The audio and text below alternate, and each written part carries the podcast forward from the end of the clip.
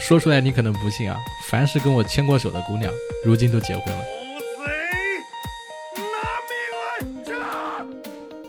Hello，Hello，各位活捉八师傅的听众朋友们，你们好，我是八师傅八匹马。今天这期厉害了呀！今天这期节目呢，请来了我们以往的一位老嘉宾朴成义，他同样呢是之前口碑非常好的一部电视剧《立功东北旧事》里面的三虎的扮演者。哎，我们有请。Hello，朋友们好，小朋友们好。我跟你这次录节目，应该中间隔了有有没有一年半啊？有吧？有了，有了，有。这一年半，其实你好像拍了几部作品了。立功这个范伟老师主演的这部片子，应该算是你这一段时间里边比较重要的一部作品吧？嗯，是的，算是一个就是演员里边除了那个电视剧之外的一个新的一个起点吧。你这说了，除了电视剧之外，那是还有别的事儿在做是吧？呃，也在做幕后啊，我得生存啊。我现在也在做摄影师。诶，这个摄影师是指拍一些网大、拍一些电视剧啊，还是说是我理解的那个拍一些那种照片呀、那种照相馆里的那种？基本上摄影猎奇到摄影方面的我都在做。你之前不是做翻译吗？一边做翻译一边养活演员这个职业。对，我也在做翻译，但是翻译的工作我发现越来越少了，因为 AI 进入了市场之后，我发现 AI 已经覆盖了所有的这个翻译的工作了，我已经被接替了，所以我得再找一条腿顶替我另外一条腿。我们今天的主题啊，就是这个三虎的北漂人生。朴成义，你要不这样，你先给咱们的听友介绍一下你自己。呃，我叫朴成义，然后我是一名演员，然后也是一位摄影师，然后我演了《想爱东南》，也做过《投名状》，但是《投名状》也被剪了，所以我也不能说我参演了《投名状》。呃，最近演了那个陈凯歌导演的作品《志愿军雄兵出击》，我演了上甘岭。那导演也挺有名的，是中国机长的导演。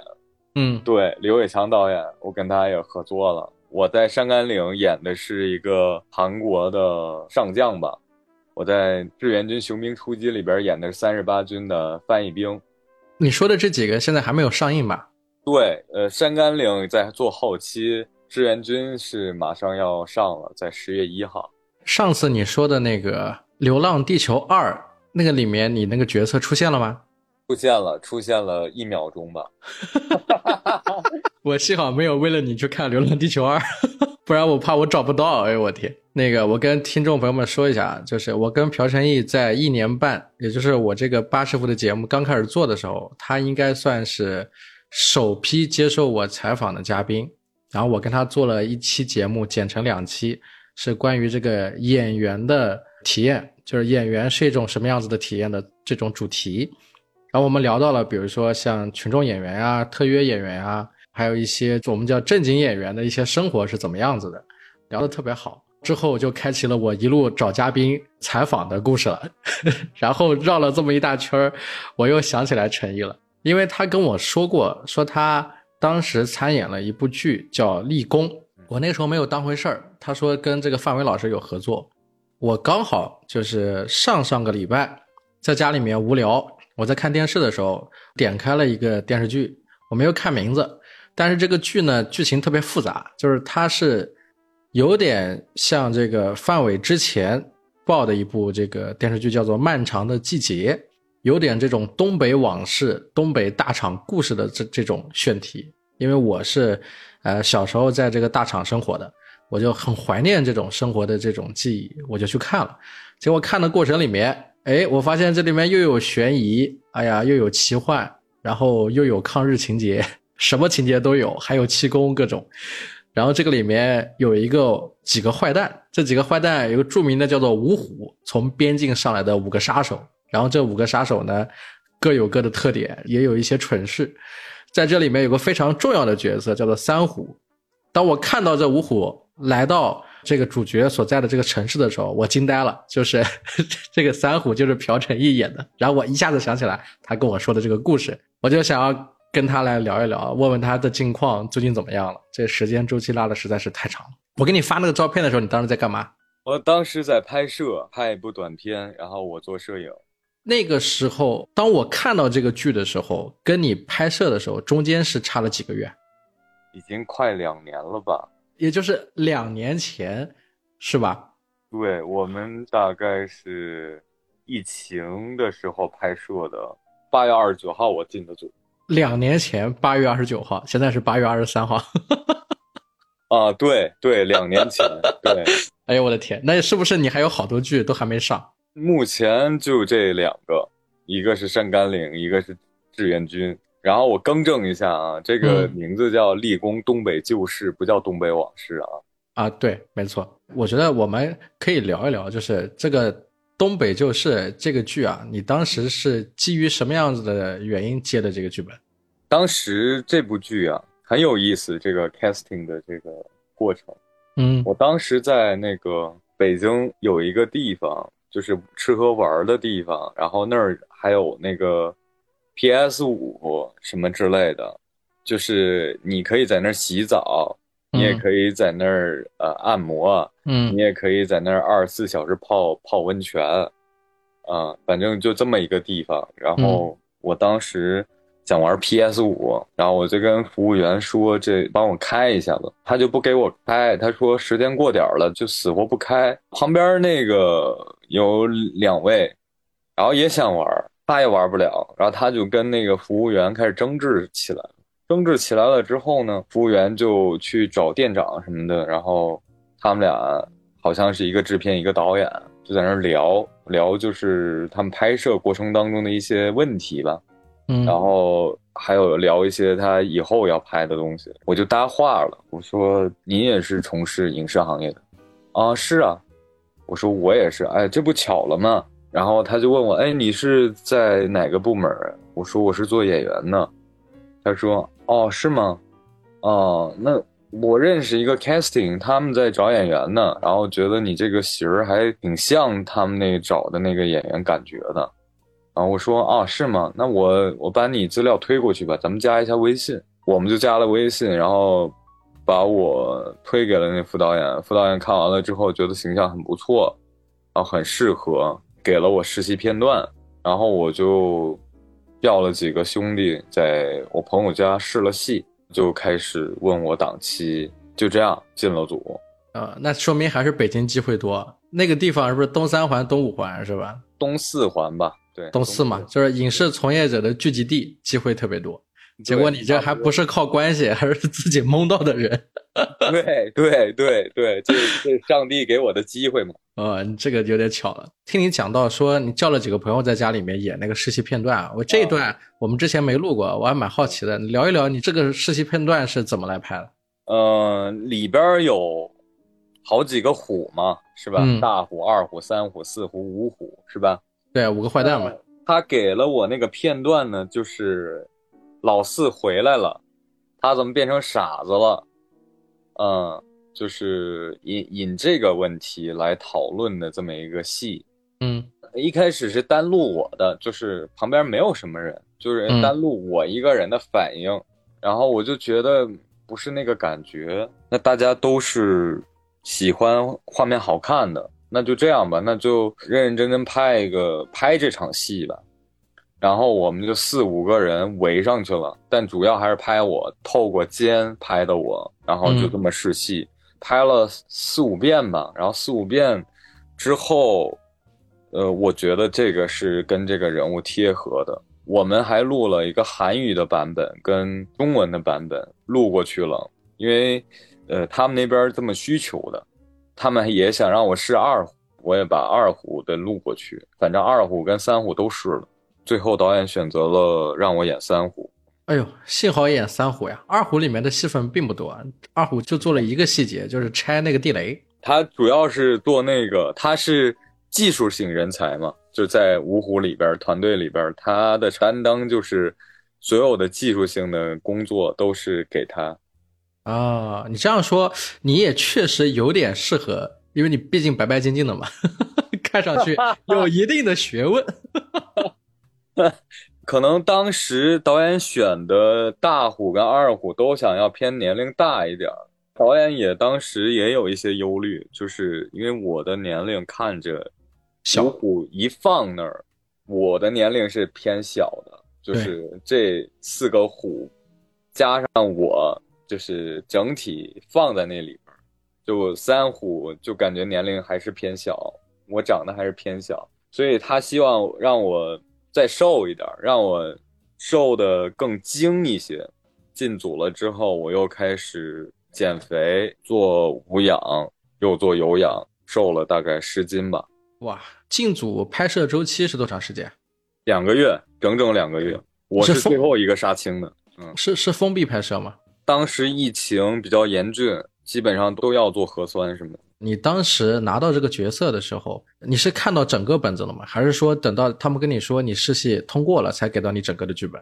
试戏通过了之后。我是拿到了整个本子，因为我问了一下这个角色到底是什么样的角色，我得先考虑一下。副导演就把所有的剧本先发过来了，发过来了之后，我先看了一下所有的人物关系，但是它是一个最初的剧本，嗯，然后我去了之后又是有一些改动的剧本，所以我觉得三虎还是蛮有意思的，他的人的那一面比较多。就是情感啊，对自己的兄弟们讲义气啊，然后他自己一个人去做一些事情啊。各位听友们，没有看过立功的，千万不要被朴正义骗了。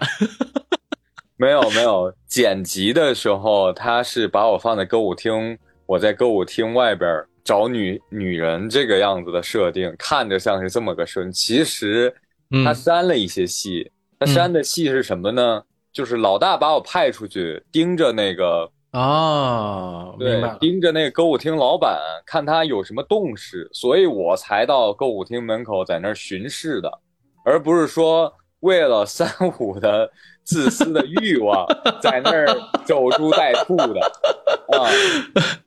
就是三虎这个人角色上面有一个标签，就是流氓 啊，对对对对对，对吧？然后上过那个澡堂子，当时陈毅跟我说他参演的时候，大概就是两年前。我印象里有，他说他当时演这个戏很辛苦，有一个是有点跑酷的意思，要上那个房子，上房子的时候好像差点受伤，是吧？不是，是我当时因为我有武术的底子嘛，就我我是从小练过散打、跆拳道，还有拳击之类的这些兴趣班也好，怎么样也好，但是我相对来说我比较有自信的啊，因为我还是拿过一些成绩的，我在我们延边还拿过几次名次。所以我当时拍摄的时候，嗯，所有的武打戏是都是我自己来的，除了那个第一个镜头从高的地方跳下来的那个，就最后一集有一个我跟范伟老师的打戏，那里边有一个从山的高处跳下来那一部分，导演觉得还是算了吧，就是还是让替身来。除了那个镜头之外的所有的镜头都是我自己来的，嗯，因为那个上房顶那个呢。导演问过我，你要是觉得不舒服或者怎么样，可以跟那个导演组说，然后他们也有一些替身可以帮你安排，然后帮你跳。我当时就觉得，嗯，盲目的自信，然后上去了之后就发现腿抖了，然后但是 但是但是我还是坚持把那镜头拍完了，嗯嗯，上去的那一刹那是腿抖的。你跳了一次两次之后就没事儿了啊，所以你上了那个女澡堂子的 那个房子，在下面看见什么了吗？什么都没看见，我就看见两个机器对着我拍，然后看见工作人员在澡堂子里边在那儿就是就在那拍摄，实际上根本什么都没看见。嗯，刚拿到这个本子的时候，跟我现在看到这个版本，它具体有些什么不同？就像你刚刚说到的，说是大虎让你去监视那个那个老板，所以才去歌舞厅的。但是我们在看到剧的时候，这段没有，就完全是为了凸显三虎的这个流氓本色。那你那个本子里原本里面有些什么好玩的点，可以跟咱们一起来分享一下？因为导演很辛苦啊，他剪了很长一段时间。因为我杀青了之后，我就去剪辑台跟他交流过，然后。基本上初剪都初剪到四五集了，他刚开始定的是拍完的那一年的第二年的，呃，第二季度就要上了。推到现在，就是三月份才上的嘛。嗯，所以他应该换了很多台词，换了很多台词。你回来看的时候，你发现自己说的跟嘴巴对的不对，是吧？不是我换了台词，应该是别的角色换了一些台词啊。老五炸车的那个点，他是在的，嗯，但是我后来发现他被擦掉了，因为他剧情有一些更改，他 一出场就被那个掉到那个轨道上了嘛。对，所以就没了他。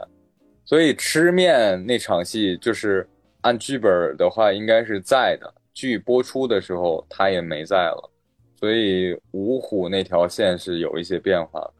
反正我这边是基本上没有什么大变化，除了我刚刚说的那一场戏是有变化的，还有就是骂了一些脏话的地方改了一些词儿，其他的基本上没有什么大的变化。啊，哎，那讲一讲，就是说这个本子它之前的那个名字不是跟我们现在看的不一样吗？当时咱们也有聊过，就是说我感觉这个戏如果改个名字，可能更容易火一点。拿到剧本的时候是东北妖山妖山志异，对，后来改成了叫立功了。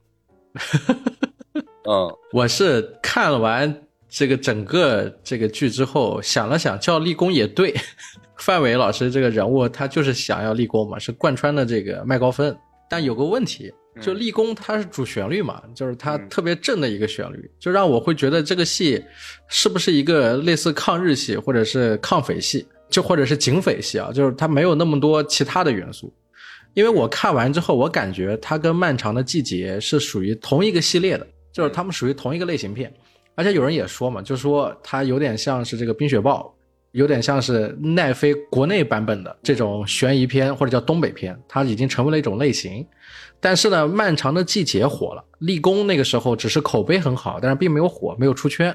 我当时分析是因为它刚好是放在《狂飙》这部剧后面放的嘛，因为《狂飙》实在是太火了。那个张颂文那个戏火完之后，后面还有很长时间的宣传期，然后立功就直接上了，然后宣传上面就是没有太多的。怎么说呢？就没有做过多的宣传，全部被狂飙给盖住了，我就觉得有点惋惜。我不知道你怎么看这个事情啊？我是觉得我很单纯，我到现在也没想过火与不火的这个概念。我是觉得我尽力了，我为这个作品，为这个角色，我没有什么可遗憾的。我该释放的，或者是我给这个角色赋予他的这个能量的，那我就够了。但其他的东西，我觉得这因素也太多了，不想去理会这些东西了，因为我觉得演员一个演员要是想这么多因素的话，我觉得太累了。一个是，还有一个是，我觉得目的不纯。你演一个角色，那这个角色你能怎么把它施展的好，怎么把它变得像这个人物？我觉得用力应该是在这儿，而不是说。他这火不火呀，或者是怎么样啊？我觉得演员不应该是考虑的是这些问题，可能我还没到那个咖位，要考虑到那个程度啊。我现在这个定位就是我把我该做的事儿做好，其他的我觉得交给上帝就好了。我能这么说吗？就是说，也有一些因素，比如讲，因为它上映时间实在是拿不准，这个毕竟都过了两年之后才上的嘛。就是，即便有情绪，可能在那个时间也都消解了。也不能这么说吧，就是我对这部剧还是，我当时看到剧本的时候也蛮感恩的，就是有这样的一个就好剧本，呃，能找到一个默默无闻的我，我也没有什么粉丝基础啊。这个角色我觉得还是蛮重要的，桥梁的作用就是范远老师跟这个反派的一个桥梁的作用，因为一切的开始。就从三虎开始的，对，抓流氓嘛，他就要立功嘛。对对对对对，他的梦想的开始也是以三虎开始的。对，所以这个角色我觉得蛮重要的。我到现在还是蛮感恩的，就是导演这么信任一个新人演员。我不知道他有没有查过我啊，但是肯定是西影从《小爱东南》呃拍完了之后，我基本上没有参与过很多比较重的角色了。所以他能把这个重担给我，让我去演，我就已经很感恩了。那在参演的过程中，跟范伟老师有没有什么交集的故事啊？呃，范伟老师很有经验，而且他我觉得，嗯，对我非常非常友好。友好的点是什么呢？他从来不像老师一样示范啊，给对方演员一些压力。他从来不会，他只做好他要做好的事情。他不会管你怎么演，他也不会约束你怎么演，他就做好他要做的这个角色的分内的事情，其他的他都会放心的交给对手演员。他不会就是说，哎，你不能这么演，你不能那么演。他会慢慢的很有耐心的等着你。他是这样的一个演员，而且非常的就是温和。比较安静吧，就我一开始以为是范伟老师是很喜欢热闹啊，像他之前演过的小品那样就比较活泼呀。但我接触了范伟老师之后，发现他就是很安静，需要保持距离，他也需要他自己的一些空间，跟我想象的完全不一样，而且很和蔼，没有那么就是像一个大咖的感觉，像是一个。陪着你成长的这么一个人，他会给你一些失误的机会，而且还会来安慰你这样的一个演员，所以我跟他合作还是蛮荣幸的。我是一个很慢热的人，但是他会给你这个时间慢热，热了之后两个人一起演戏就很有意思啊，就是他不会那么催促你，但是他能接接得住你的对手戏。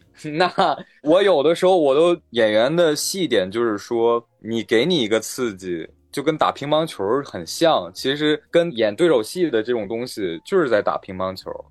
那他给你打了一个扣杀，其实我有的时候我都不知道怎么接的。啊，我已经准备了很多的东西，尤其是跟范伟老师的戏，我准备了很多的东西，但我觉得我不够，就是他的喜剧点永远都是给你惊喜，嗯，然后他的一些反应也是永远都是给你惊喜的，你预判不来。所以才就是有意思，就是跟他演戏的，就是能学到不少东西。那举个例子嘛，有没有具体的比如说，我最喜欢的《立功》里边一场戏，就是我没有台词，嗯，我要跟着他对峙，也就是歌舞厅那场戏，歌舞厅门口那场戏。那场戏本来是按剧本来说是我有台词的，呃，但是导演当时，呃，有灵感。然后就跟我说：“你这场戏一句话都不要说，就用眼神告诉他。”我们就开始对戏嘛。对完戏之后，范老师就知道怎么演了，然后我们就试拍了，就效果特别好。我不知道你有没有注意到那场戏，反正那个是我在立功里边是最满意的一场戏。就我没有台词，我就用眼神跟反应告诉他：“我不想理你。”你说的是那个卖烟卷的那个小卖部边上坐在那里，对，然后你们两个有一次对视，对，然后范伟这个角色想起来你可能是谁，对，就那场戏，啊，那场戏确实，那场戏就看上去就是很舒服，对。那后面呢？你比如讲后面那个他追你的时候，你不是给了他一砖头吗？那个砖头那个戏怎么回事？那场戏挺好的。他不追了我一路吗？因为我怕他受伤嘛，就是我都不知道怎么使劲了，你知道吧？就我要磕他一下嘛，嗯，磕他在墙角，他那个头啊到那个墙上，我用力都没用力，就自己就磕上去了，就很自然，你知道吧？就是这样的，因为他应该是特别理解我，我不敢使劲儿，所以他到那个位置，他自己头就磕上去了，然后就滑着就倒下去了。啊，所以就你都没用劲是吧？他自己就演好，对他自己就演好，而且演的非常自然，演的就像我推他，把他摁到墙上，然后他就倒了一样。哎，那这个你们中间相处这两个月时间，有没有一些，比如说除了戏之外的交流啊？有啊，第二次见到他之后，他家不是偷枪的那场戏啊？对。然后我就问了范伟老师，因为我也一直好奇嘛，尤其是对范伟老师的工作是怎么去进行的。这种过程，然后我就问他老师，那您一般接到一个角色，您会怎么去处理这个人？他就告诉我的意思就是说，他会无感情的，会把整个剧本看一遍，然后看一遍之后，他以现场的为准去演，而不是说他像我这样准备了十八招，到了现场再去试这些招。他是把词儿背熟悉之后，跟现场的这种即兴的东西，还有对方演员给到的东西来去反映这个角色。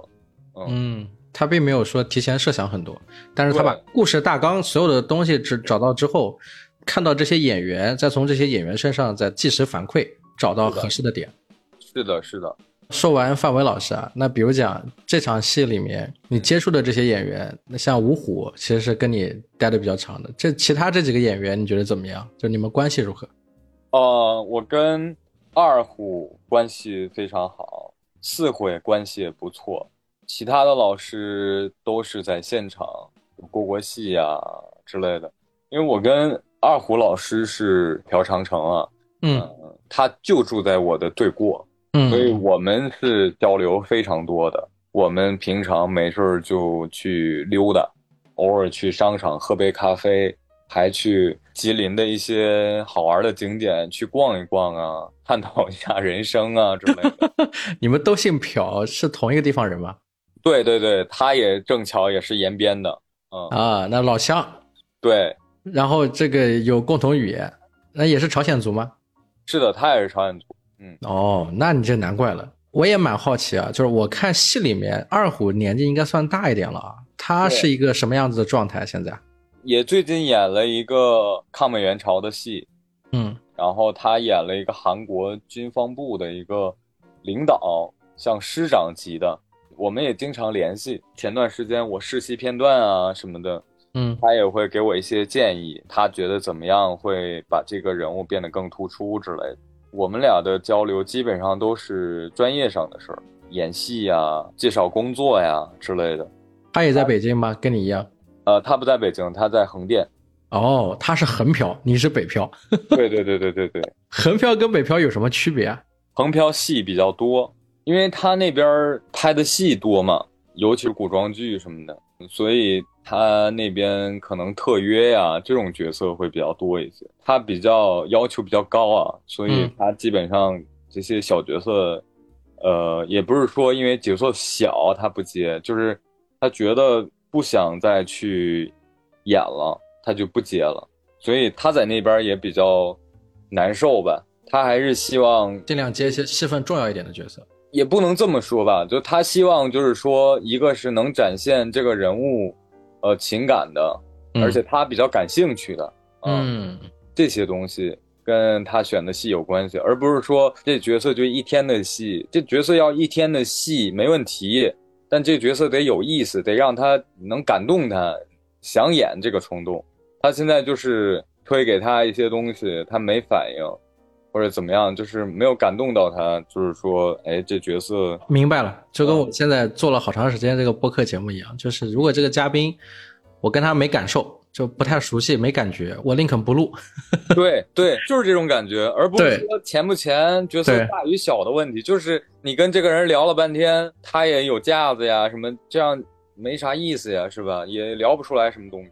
就是有的人，我跟他不太熟悉的时候，不管他是咖位大还是小，就是如果我没找到他身上我感兴趣的点，我可能就是不会在短时间内跟他去录这个节目。我非得要等到，就是说，可能过了好久，比如说过个三个月、五个月，我突然之间脑子里面灵光一闪，想到什么东西跟这个人特别契合，我就特别想问他，想请教的时候，哎，我就想要跟他去录节目了。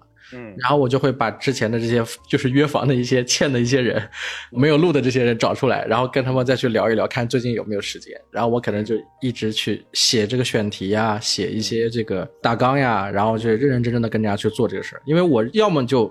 不做，要做呢，我肯定尽量把它完善嘛，就也在等那么一个灵光一闪的契机。对，所以我能理解你这个朋友的现在的这个状态啊。那那个四虎呢？我看到四虎的时候，我其实想到你了，就是我在想，幸好没让你演四虎。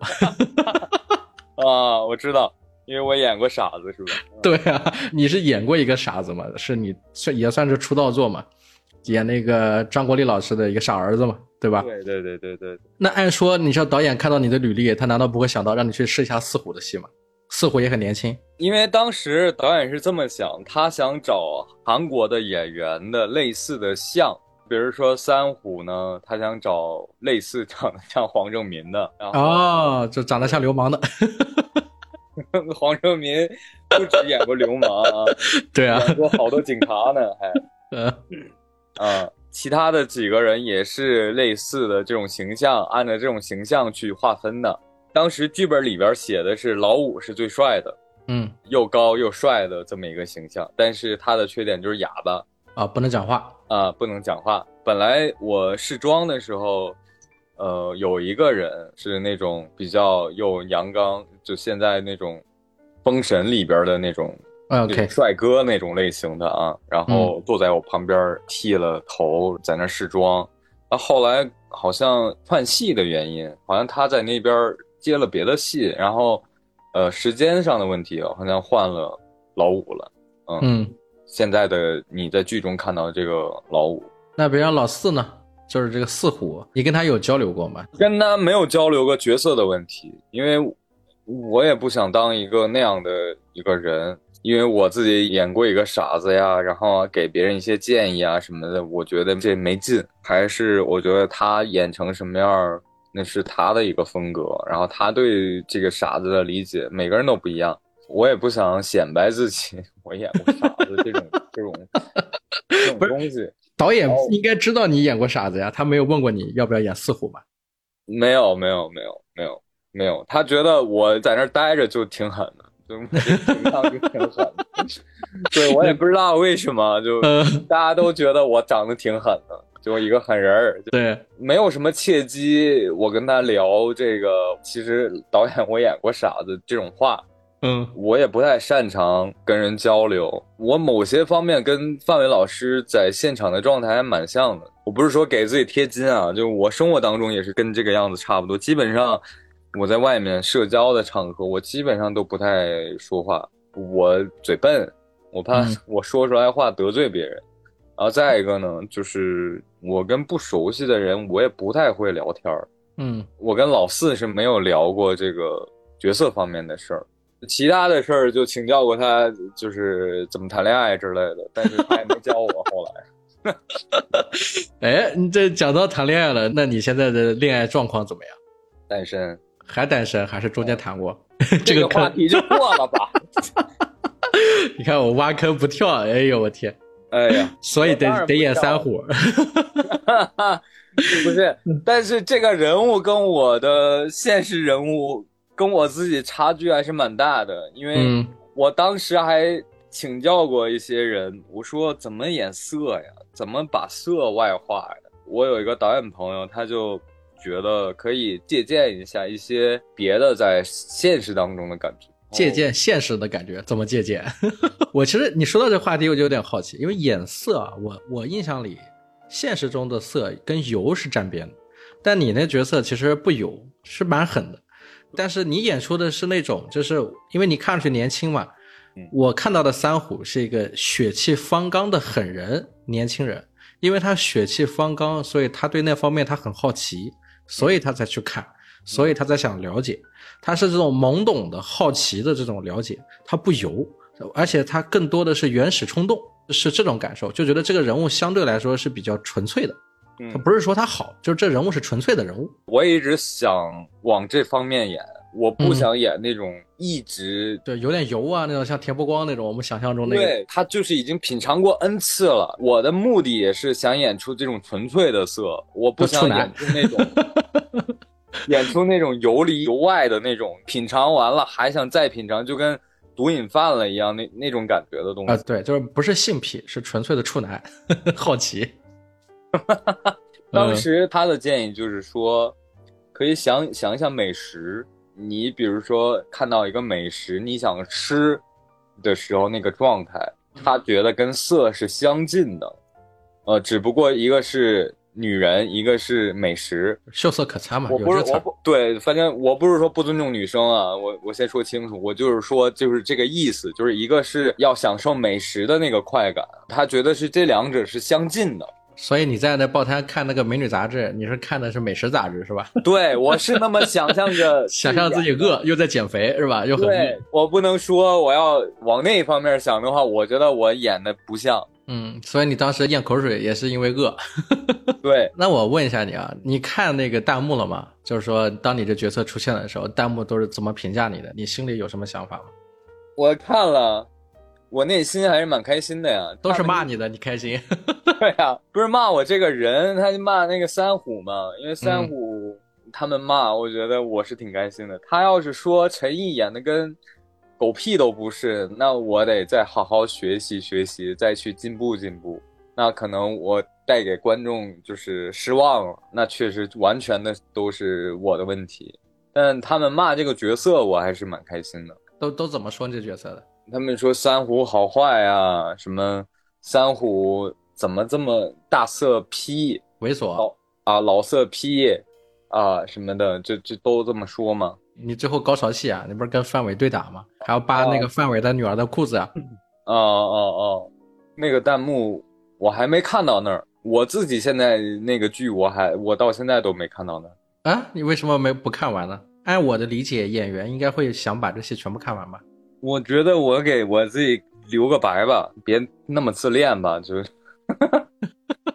对，我是觉得，呃，演员看自己的演的剧，我觉得过于自恋了。我觉得我用那个时间去学习学习别的东西，然后让我赋予更多的，呃，我饰演以后的角色的时候就更好。我觉得，因为我本身我想看的那前两集，我觉得节奏挺好的，嗯，然后我看完了之后，后边基本上看到第六集，第六集之后我就没怎么看了。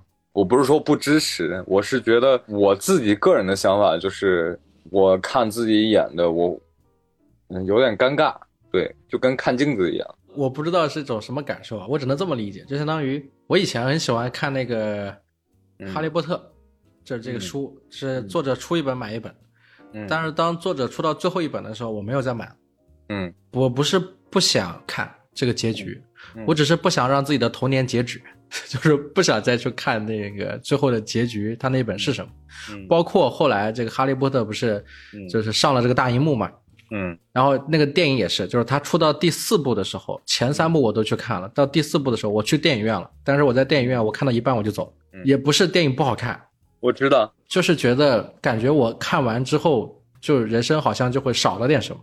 我知道，所以我看了一半我就出去了。我出去之后我也没有遗憾，我反而很开心。幸好没看完，我也不关心，比如说网友怎么评论这个戏啊，说哈利波特好还是坏，也也不关心最后大结局或结尾，就是有一种刻意的回避，就不想让自己的童年截止。我是这种感受啊。嗯嗯，我也有这种感受，但还有一个就是，你会整个录完节目之后，你把它上传之后，你会再去听吗？我有的节目会听，有的节目不会。我说实话，有的节目甚至里面的，比如说嘉宾也好，或者参与的一些朋友在里面潸然泪下就流眼泪啊。嗯，像这种的，我有的我反而不会去听。嗯嗯嗯。啊，但是大部分不会听完。对，我说实话，我说实话，大部分不会听。比如说我现在录了一百二十期，嗯，一百二十期里面，我顶多听听完大概不超过三十期节目。就是录完之后再听，因为为什么？我跟大家说一下，就是我跟嘉宾采访完之后，这个素材我后面还会剪辑，会有一些朋友帮我剪辑，我也有自己的后期，嗯，但是后期剪完之后，我还会再听一遍，就是再做一次细的精简，然后再配音乐。所以一个节目我跟嘉宾聊完一次之后，我自己剪辑或者后面再精简，还会再听一遍，嗯，然后听完之后，我配完音乐之后，完整的我还会再粗听一遍，所以。一档节目我最少会听下三遍，嗯，那么当它上传之后，我就不太会听了。那么我一百二十期节目可能只有三十期是会上传之后再听的，这三十期里面可能会有五到六期是反复听的。这是因为有一些节目它的点是不一样的，它不是说我要不要听完整这节目本身，而是我可能需要一些重新去学习、重新去感受或者重新。去领悟的这个阶段，因为有的嘉宾分享的东西是不一样的。你比如说讲情感类的，情感类的我太熟悉了，我已经不太愿意去听了。但是有些嘉宾在讲，比如说写作类的东西，分享他们在写作上遇到的问题，这些我每次听，我每次收获力量。就它的功效性是不一样的。是是，但一个参与者来说，就是一个主创来说，我已经知道这里边都发生了什么事儿了。啊，对你比我们更全知嘛？你这在现场扒了他的裤子，我蛮好奇，就是你跟这个女演员之间，你会尴尬吗？在演这个这种戏的时候，很尴尬，嗯，很尴尬，对吧？我知道你肯定要回避啊，对吧？你在戏里面再怎么样，你毕竟要做出这个动作，对吧？那女演员这个跟你之间肯定也很尴尬嘛。对，很尴尬。然后我自己，我拍演之前，我先道歉，对不起。我替我自己道歉，不是替三虎道歉。就是三虎是那样的人，但是我自己不是那样的人，所以我先跟方伟老师道歉，我再跟女演员钟丹妮老师道歉。开始之后又变另外一个人，反正就是这么一个过程。在这个过程里面有，比如说一些意料之外的冲突吗？拍打戏的时候，我有被真的就是被那个棍子打到自己的后脑勺。哎呦！我以为是说你打到别人，原来是你被别人打了。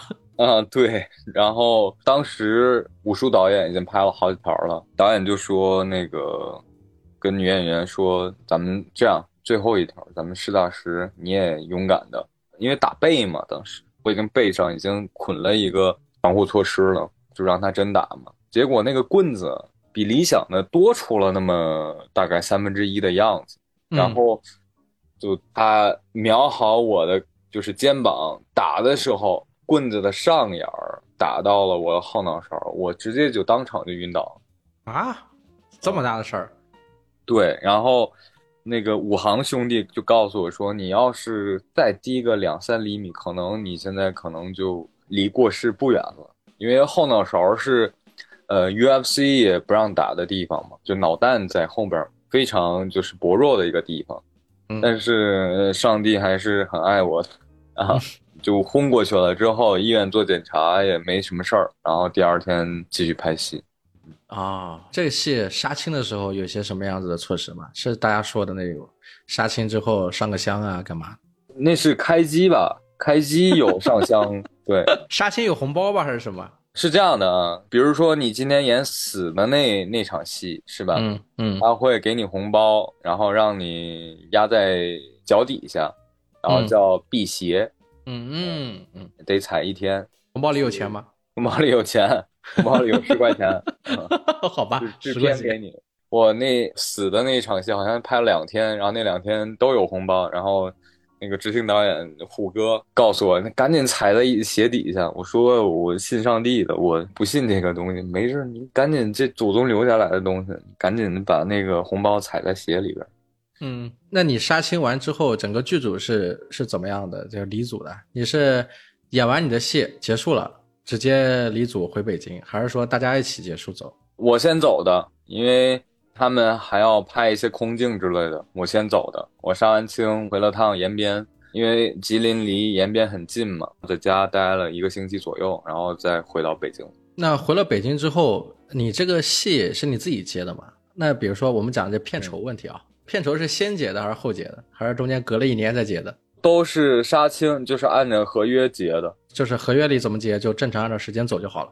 对对对对对，合约按照合约结的。那比如讲这一部戏结束啊，等你从延边再回到北京之后，你有一些比如说这种怅然若失啊，或者有一种这种离别的离愁的情绪吗？会有这些东西吗？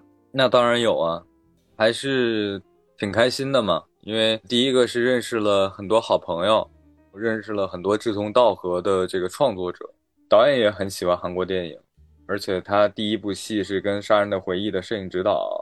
嗯，一起合作了，创造了他第一部处女作，所以他对韩国的电影也蛮有情怀的。导演的名字叫查木春，我查说这个姓应该读扎啊，他到底是是读查还是扎？我叫他查导，他也无所谓，大家叫查导。对对对对，都叫他查导。就是导演跟你关系还很好，其他的一些工作人员你还认识哪些？其他的工作人员，我很荣幸的加到了范伟老师的微信。跟范伟老师还有交集吗？现在有有，我就是有一些自己实在处理不了的问题，我也会请教他，他也非常就是尊重你的回你的微信，而且很认真的思考之后，然后给你一些建议。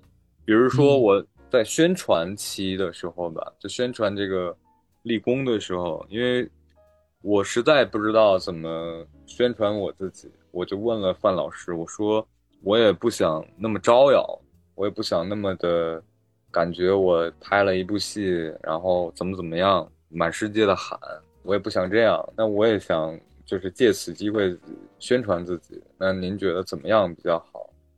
然后他就说点到为止就好，不要太去招摇，也不要太去过多的宣传自己，就点到为止就好。嗯我说好啊，就类似这样的问题吧，我也会问他一些，然后他也会就是给我一些建议。那比如说后来，后来你你这过了两年时间，这两年时间还有跟这个立功剧组的一些这个朋友，啊、有一些合作吗？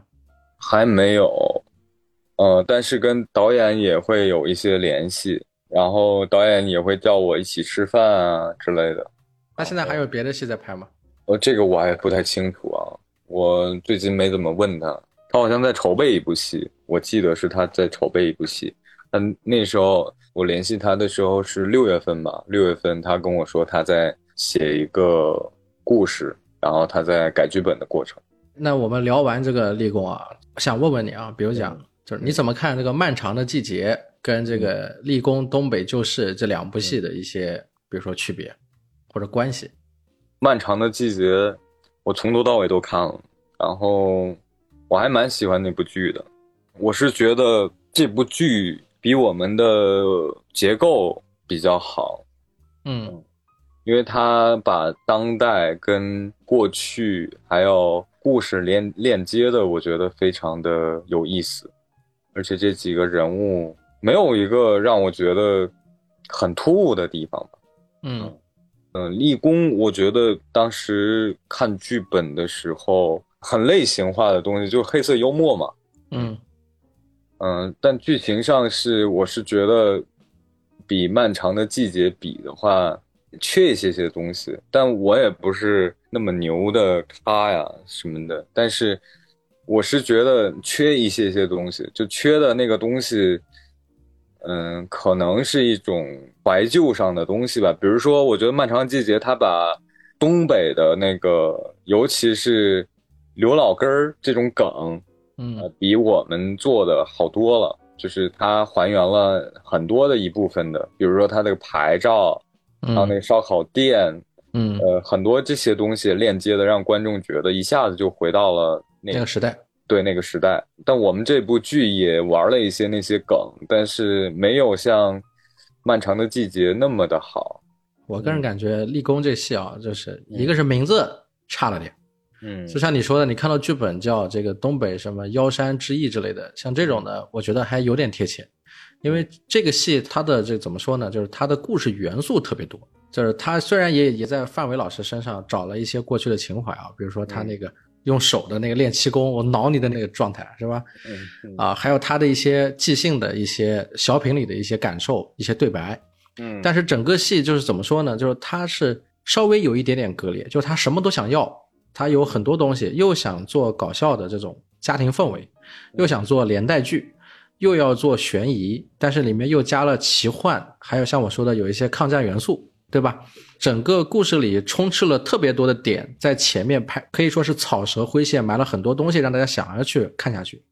但是呢，它每条线都有，可是剧集是只有这么多集，也就是导致它每条线最终都没有彻彻底底的铺展开，或者说它的重点可能并没有就是着重的去发展，东一榔头西一棒子，然后一直慢慢一点点，除了三虎在中间，比如说啊推着这个呃范伟，对吧？为了去逮这个流氓做了很多的事情。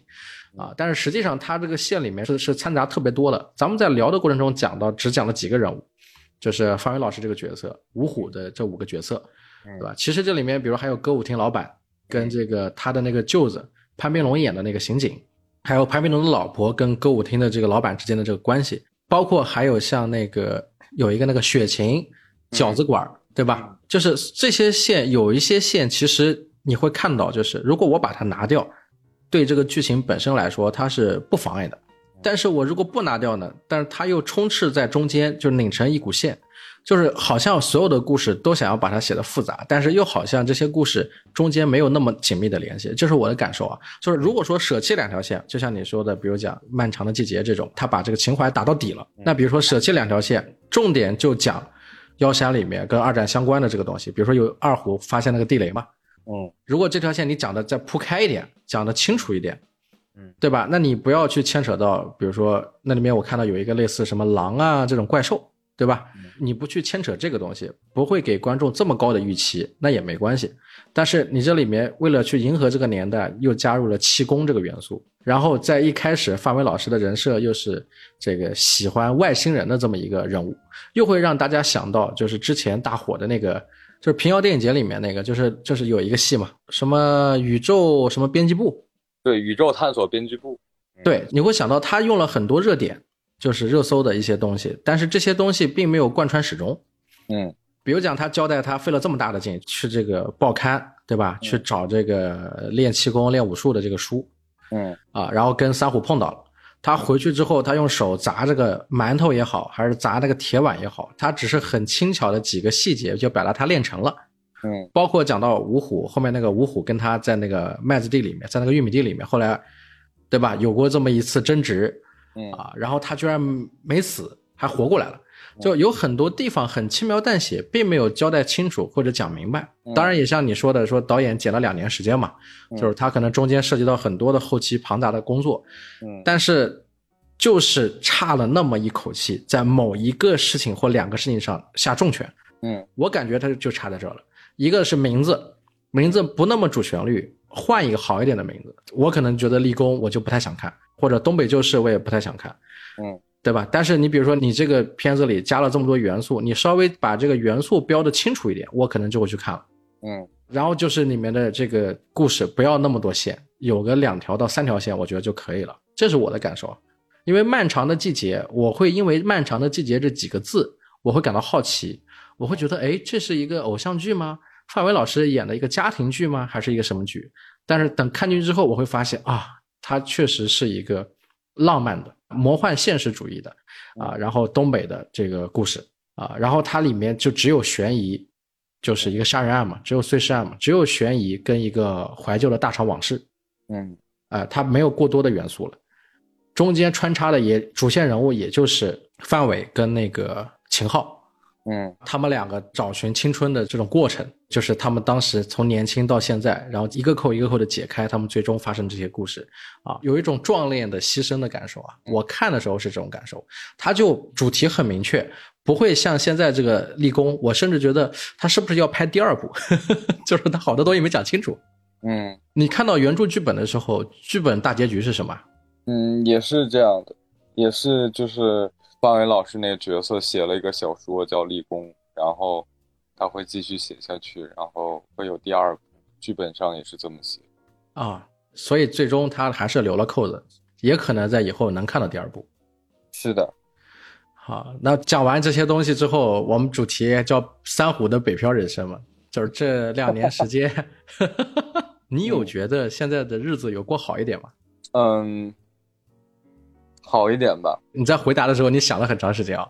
是的，因为我在对比我之前跟你采访的时候，跟现在的这个日子，嗯，所以我觉得还是好一点吧。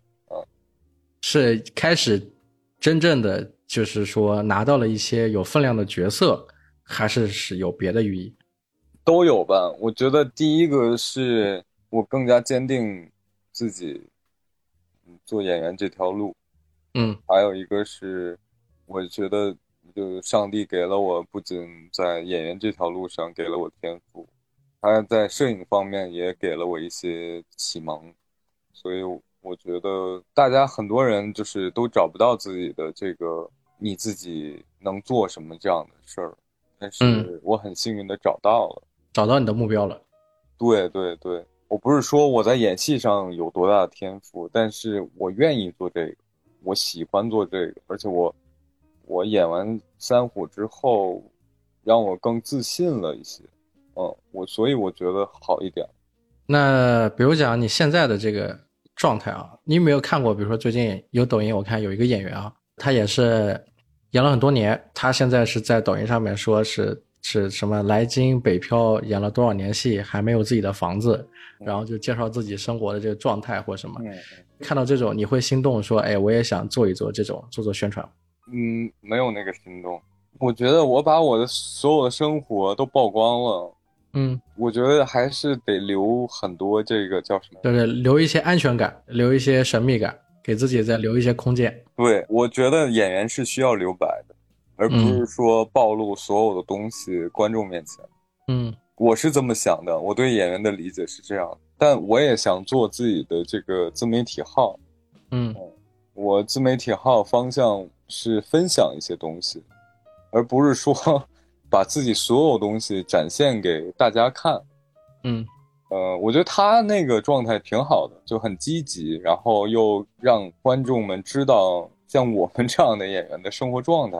他的点就是告诉大家，其实演员没有那么多的光鲜亮丽，对光彩的瞬间，或者是呃那么的赚钱，这些都是误会嘛。那大家都觉得演员很赚钱啊，一天怎么怎么样啊，然后。我觉得他把这个误会给打破了，我觉得这个挺好的。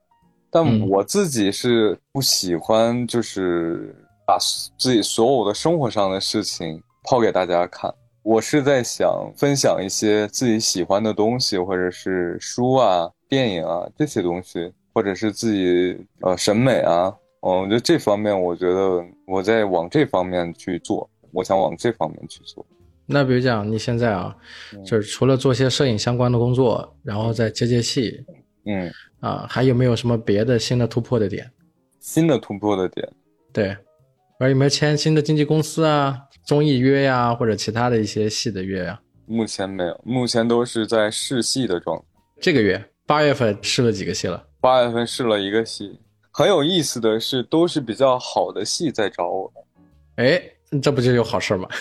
对对对，都是相对来讲，制作班底啊，都是比较成熟的这些人在找我去试戏，所以我觉得这个是一个很好的一个契机，不是说，呃，我不喜欢的或者怎么样。那当然，我不是说这样不好啊，但是我是觉得，还是希望演员肯定是希望接到一些好戏。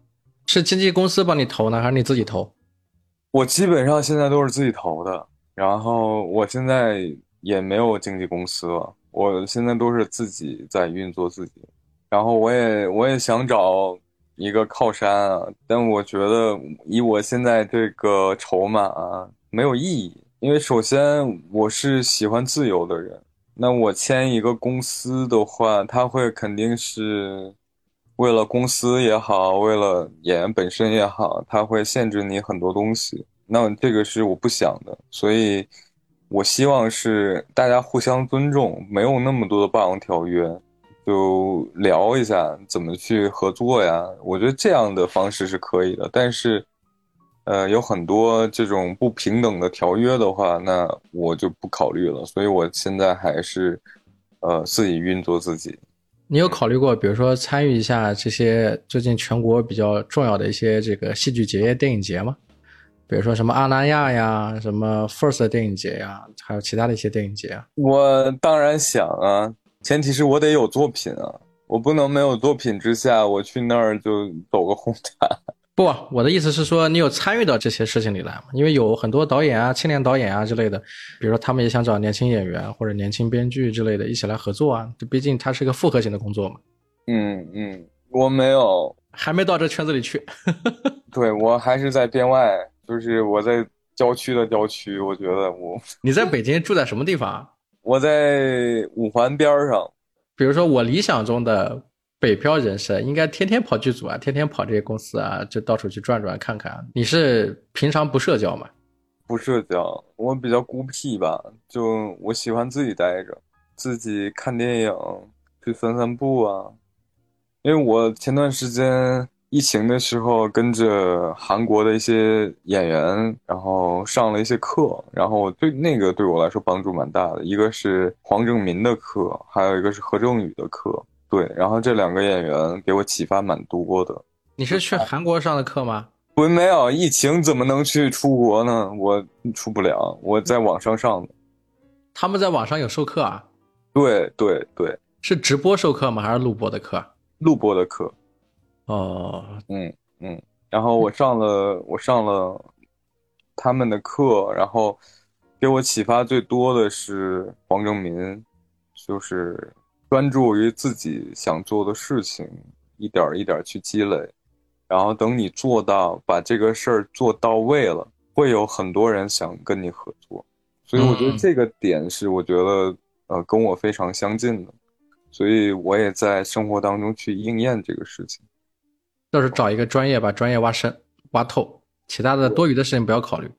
对对对，就是你演戏，你就不要管他后边的什么火与不火，或者是。呃，等等角色之外的事情，你就一直把它做好，一直去研究这一类的东西，而不是说研究票房啊什么的演员之外的东西。上周你是去干嘛去了？我找你的时候，哦，上周我在帮一个朋友去拍一个短片。他这个短片是打算投奖吗？还是什么？应该是投奖吧。啊，那不也算在参与吗？嗯，对，那是另外一个专业嘛，我做了摄影嘛。对我没演戏，呃，摄影是专业摄影嘛？就是你们拿什么拍？拿手机拍还是 P two 还是什么机子？呃，我们拿的是 Red，呃，Red 有一个叫科莫多的。为什么想到说要去做摄影这一块的？因为喜欢啊，我很喜欢捕捉啊，然后我觉得那个快乐又是演员给不到的快乐。我跟所有的部门、灯光、演员去创作一个影像，然后这个影像是。我构图出来的，然后我想象出来的一个，呃，另外一个语言的东西，然后你要知道这个语言怎么把它翻译成一个镜头语言，我这个很有意思对我来说，所以我就，呃，一点一点去积累，一点一点去研究。我当时那个朋友正好需要这个部门，然后我就去了，去了之后就帮他拍了。你觉得我现在是什么状态？我觉得你现在就是以带孩子为，嗯，就是任务，这个是你最高级、最终极的一个任务。就我们打游戏来讲的话，就是什么都没有比孩子更重要。然后第二个就是你现在要做的这些工作。然后我觉得你的状态不是在跟你去发生矛盾，而是在跟你的环境在发生矛盾，所以你的很多东西都控制不了。嗯，所以你比较没有安全感吧？呃，为什么会有这种想法？是因为我跟你录节目的时候，突然间有很多临时的事情发生吗？没有啊，就呃，这个是常态啊。那我们剧组也经常会发生，比如说突然这个景下雨了，那拍不了这个景了，那那就呃，Plan B 是吧？B 计划嘛，那 B 计划执行起来，那不是这个原因。我是觉得单身跟有孩子的家长那个状态。这个是避免不了的，所以我觉得你现在状态就是你在督促自己变得更成熟，然后每个决定感觉对你来说都很重要，每一个时间每个时刻对你来说都很重要。嗯，没错，各位听友朋友们啊，在这里也想跟大家吐槽吐槽，就是已婚男性如果想要肩负起家长的责任的话，其实有很多事情是离不开的。然后时间上也不像这个陈毅现在，但可能他有大把的时间啊，就是我的时间是分出几半来的。我会觉得一天二十四小时太短，就是可能有一段时间你要当父亲，一半时间要当丈夫，一半时间要当自己，啊，还有一些时间要当儿子，就是每一个时间它是切换的。你在这个切换的中间很难有空隙喘口气。如果你还想做点什么事情，做点什么爱好，如果跟不赚钱有关系的话，你还要承担很大的压力，所以我现在就是在这种状态里面。包括我跟陈毅录这个节目，之前是打算上个礼拜录，结果这家里有事情，小孩有事情，各种啊。然后从礼拜六约到礼拜天，约到礼拜一，到现在咱们礼拜三的晚上到礼拜四凌晨，才把这个节目录到现在啊。所以就是怎么说呢？就是趁年轻啊，有时间，喜欢什么，热爱什么，赶紧去做。不要拖到结婚以后，生了孩子以后，你会发现时间有很多已经不是你自己的，啊，只是在里吐槽一下，好吧？然后最后感谢陈毅，哎，咱们又录了一期节目了，让我找回初心，让我找回做播客的初心。你想想看，我做播客好长时间了，你说没有推荐吧？有推荐。你说没有大的热点，有大热点。但你说涨粉太难了，就是这东西怎么说，实在太难了。你越做的越深，你会越明白这中间太难。来，最后这也最近在听什么歌？推荐一首歌。Silent。啊，宁静。Silent，然后歌手名叫 Sam Ock。好，那就这样，感谢陈毅，咱们下期再见。感谢感谢。Please tell me that I am okay. Please show me that this is the way. When time stands still, when I feel silence, life gets real. When hearts are violent, words they